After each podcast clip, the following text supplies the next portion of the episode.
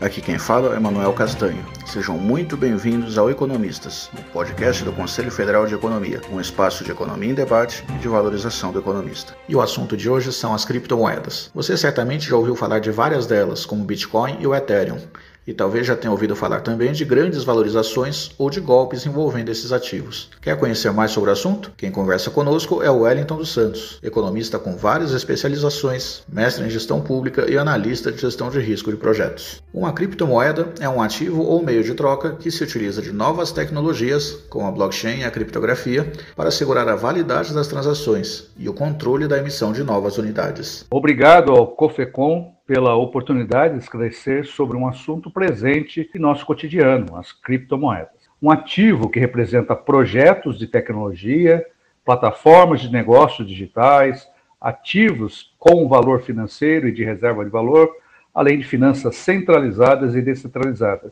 e outras múltiplas utilidades de acordo com o tipo de criptomoeda.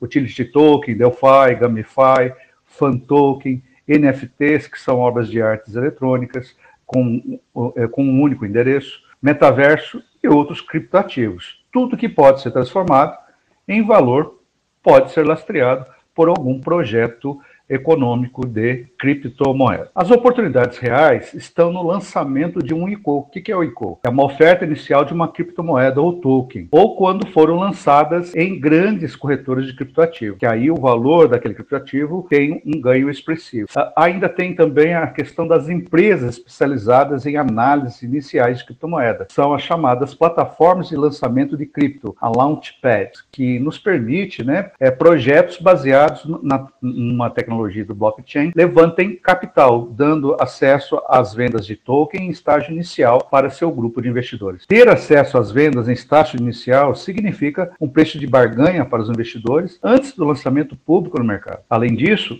como o custo de lançamento de uma plataforma de lançamento cripto é baixo, ou quase que insignificante, cada vez mais projetos estão em direção a plataformas de lançamento para a captação de recursos. Uma observação: lançar um projeto através de uma plataforma de lançamento oferece é, segurança, né, tanto para os fundadores quanto para os investidores, e as principais plataformas de lançamento de cripto têm um rigoroso processo de verificação para novos projetos. O Bitcoin foi um ativo pioneiro no campo das moedas descentralizadas. Seu desenvolvimento teve início em 2008 e sua popularidade cresceu significativamente em 2013, quando a cotação passou de 13 dólares em janeiro daquele ano para 770 dólares no início do ano seguinte. A evolução dos preços do Bitcoin e de outras criptomoedas passou a ser acompanhada de perto por investidores e casas de análise. Para o leigo que deseja investir, surge então a pergunta: é mais rentável investir em criptomoedas ou em investimentos tradicionais? Depende do perfil do investidor. Se ele é conservador, moderado ou arrojado. Quanto maior o risco, a maior a probabilidade de retorno financeiro em projetos de sucesso. É visível identificar o, o ganho de capital em investimento de longo prazo nas criptomoedas, desde que feitas análises adequadas no processo de compra. É, para o investidor moderado, existe a, a possibilidade de compra de ETFs na Bolsa de Valores do Brasil, na B3, que acompanham os índices de alta ou baixa das criptomoedas, ou carteira de criptos. O correto é sempre investir no longo prazo. Então, a perspectiva de longo prazo ela é mais real. Então, realmente, no longo prazo,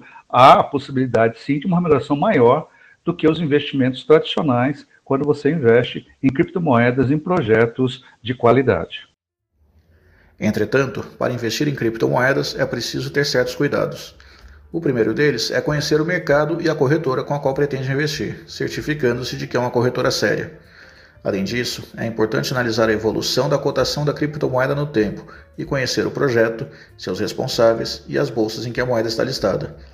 E o Wellington dos Santos recomenda muito cuidado com as promessas de ganhos excepcionais.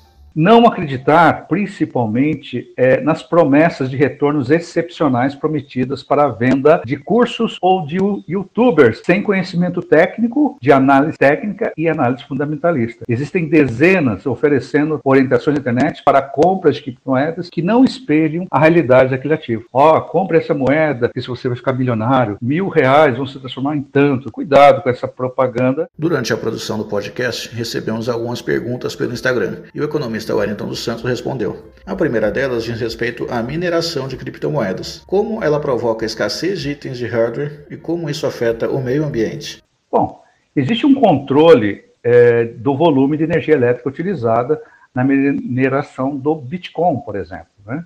do qual, se, é, qual muitos deles estão sendo substituídos no tempo por equipamentos mais modernos, com gasto menor né, de energia.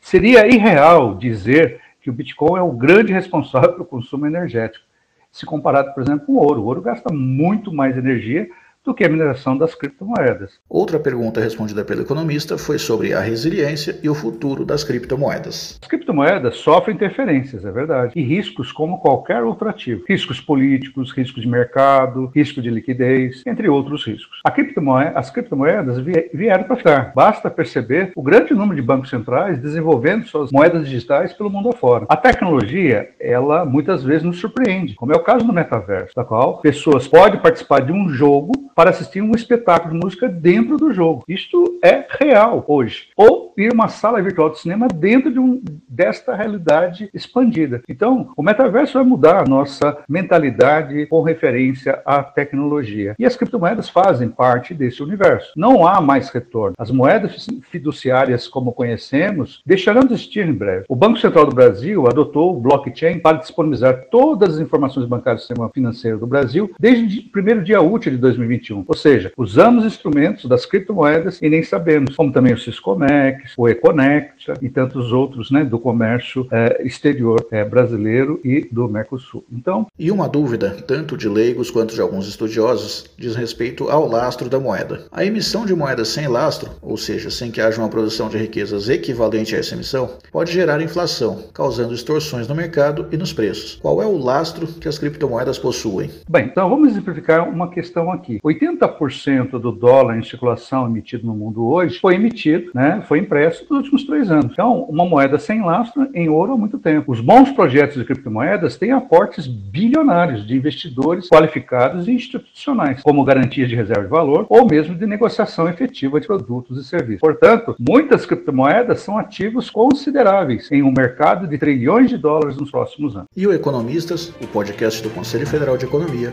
vai ficando por aqui. Fiquem atentos ao nosso site e às nossas redes sociais para mais conteúdo do Conselho.